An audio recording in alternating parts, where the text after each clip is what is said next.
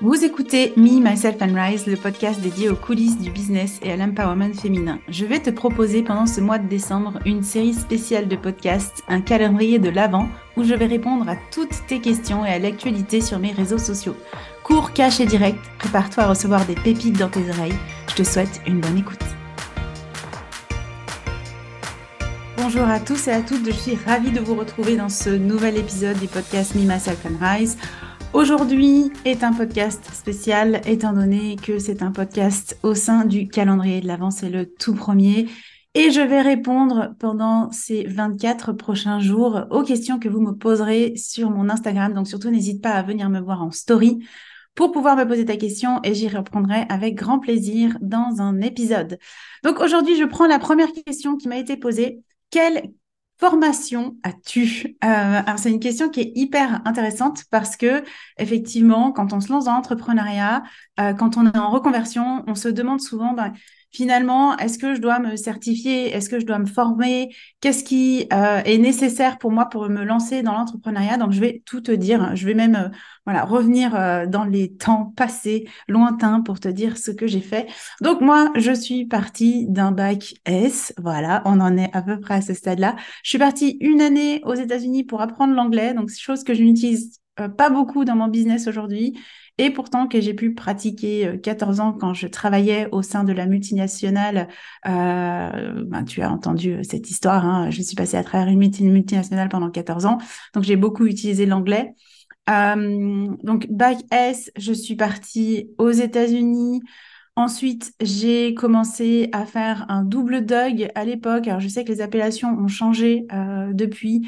En économie et en langue, oui, absolument, j'ai fait un DUG en langue. Et alors, attention, euh, les ballons, euh, la langue que j'avais, c'était donc l'anglais et le russe. Oui, absolument, j'ai fait du russe au niveau universitaire. Donc, j'ai fait deux ans de ça, puis après, j'ai basculé vers une école de gestion. Euh, donc une école de commerce, hein, équivalent à école de commerce, euh, dans laquelle je suis restée trois ans. Je me suis spécialisée en achat et je suis partie un an en Erasmus euh, dans le cadre du commerce international.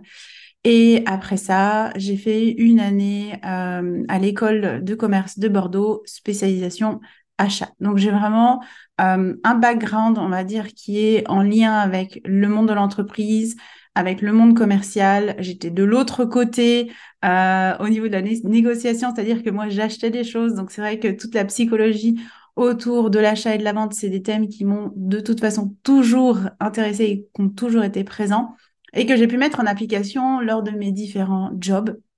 Et comme je le disais, 14 ans d'expérience où j'ai été effectivement acheteuse. Dans les dernières années de, euh, de, mon évolution professionnelle, on va dire ça comme ça, euh, j'ai aussi pu prendre des responsabilités dans l'amélioration continue. Donc, c'est un concept qui n'est pas forcément hyper connu, mais l'amélioration continue, c'est des concepts qui viennent du Japon, de Toyota, où grosso modo, on va faire en sorte d'améliorer nos façons de fonctionner, nos façons de travailler, les processus. Et pour ça, j'avais besoin d'une casquette de coach. Donc, c'est-à-dire que on peut pas venir dans une équipe et dire, ah ben tiens, vous allez faire ci, ça, ça, parce que c'est pas nous qui savons. C'est vraiment les personnes qui travaillent dans le job qui ont la meilleure connaissance de ce qui peut euh, être amélioré, changé, fait différemment. Et donc, la posture de coach était hyper importante pour aller questionner les gens et les aider à faire ressortir des améliorations dans leur job au quotidien. Et du coup, j'ai commencé à me former aussi au sein de l'entreprise dans laquelle euh, je travaillais en coaching. C'est une multinationale, il y avait beaucoup de formations qui étaient disponibles à l'interne et je me suis formée sur le coaching. J'ai fait toute leur offre euh, en termes de formation de coaching qui consistait, je crois, à quatre ou cinq formations d'une semaine. Donc, un processus quand même assez conséquent. Et à un moment donné, euh, on m'a suggéré aussi d'aller me former à l'externe pour avoir d'autres techniques de coaching intégrées euh, bah, à mon profil et à mes compétences. Et j'ai donc fait une école de coaching à Genève un petit coucou à l'IDC à Genève, euh, où j'ai pu euh, donc me former pendant 18 mois. Donc moi, j'ai fait une formation relativement longue et plutôt continue euh, en coaching. C'était pas un truc flash. On se voyait tous les trimestres et grosso modo, on avait du travail, on devait coacher dans l'intermédiaire. Moi, j'ai vraiment apprécié ce processus parce que le processus d'intégration pour devenir coach, je trouve, est un processus assez long et qui demande aussi beaucoup de travail sur soi, dans sa posture de coacher, de ressentir les choses et dans sa posture de coach pour aussi améliorer en fait notre, notre méthode, euh, notre façon euh, d'amener les choses pour, euh, pour nos clients.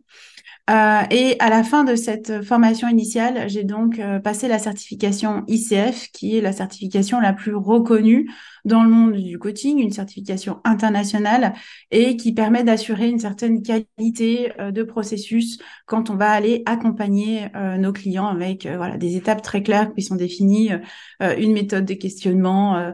tout un tas de choses qui nous permet vraiment d'aller ancrer les apprentissages et aider notre client à trouver sa propre solution. Et donc, euh, ce, euh, cette certification, je l'ai validée aussi avec 200 euh, heures de coaching. Donc, je suis certifiée ACC qui dit que j'ai fait au moins 200 heures de coaching avec des clients. Bon, j'ai largement dépassé les 200 heures à, ce stade.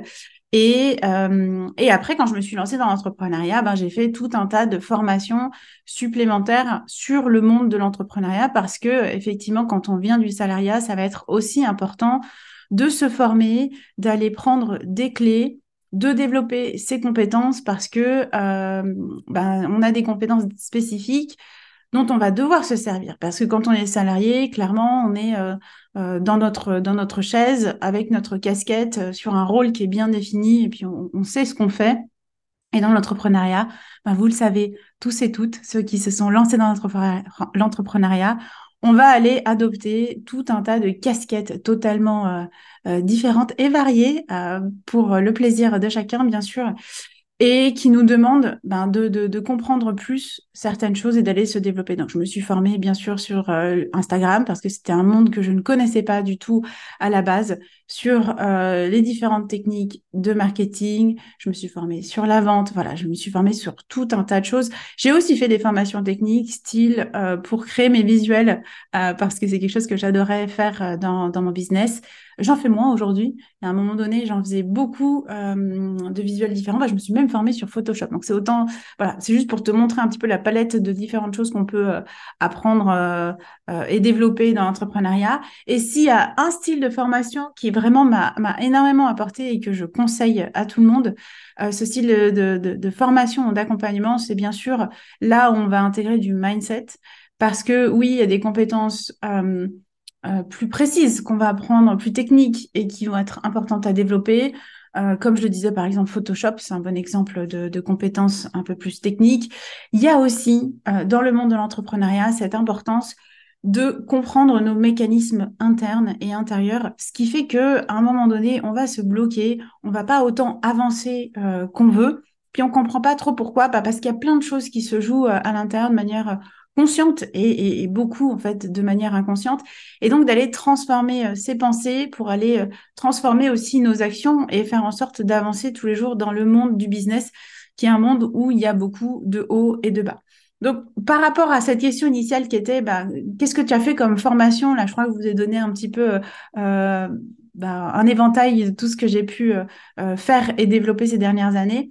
Peut-être une recommandation que j'aimerais te donner en conclusion de cet épisode, c'est euh, d'aller aujourd'hui identifier clairement les compétences qui te manquent, qui sont vraiment des compétences importantes et que tu ne vas pas pouvoir tout de suite déléguer avant d'avoir compris au minimum quand ça fonctionne, et aussi de regarder au-delà de euh, de cet aspect de il me manque cette compétence donc je peux l'apprendre de l'appétence. Est-ce que tu as envie aussi d'apprendre cette compétence là ou est-ce que tu veux la déléguer aussi tout de suite?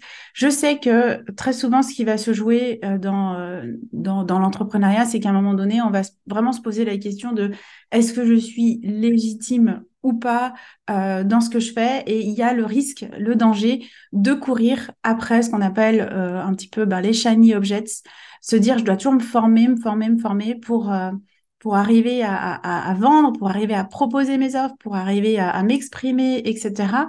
Donc oui, il y a besoin de se former.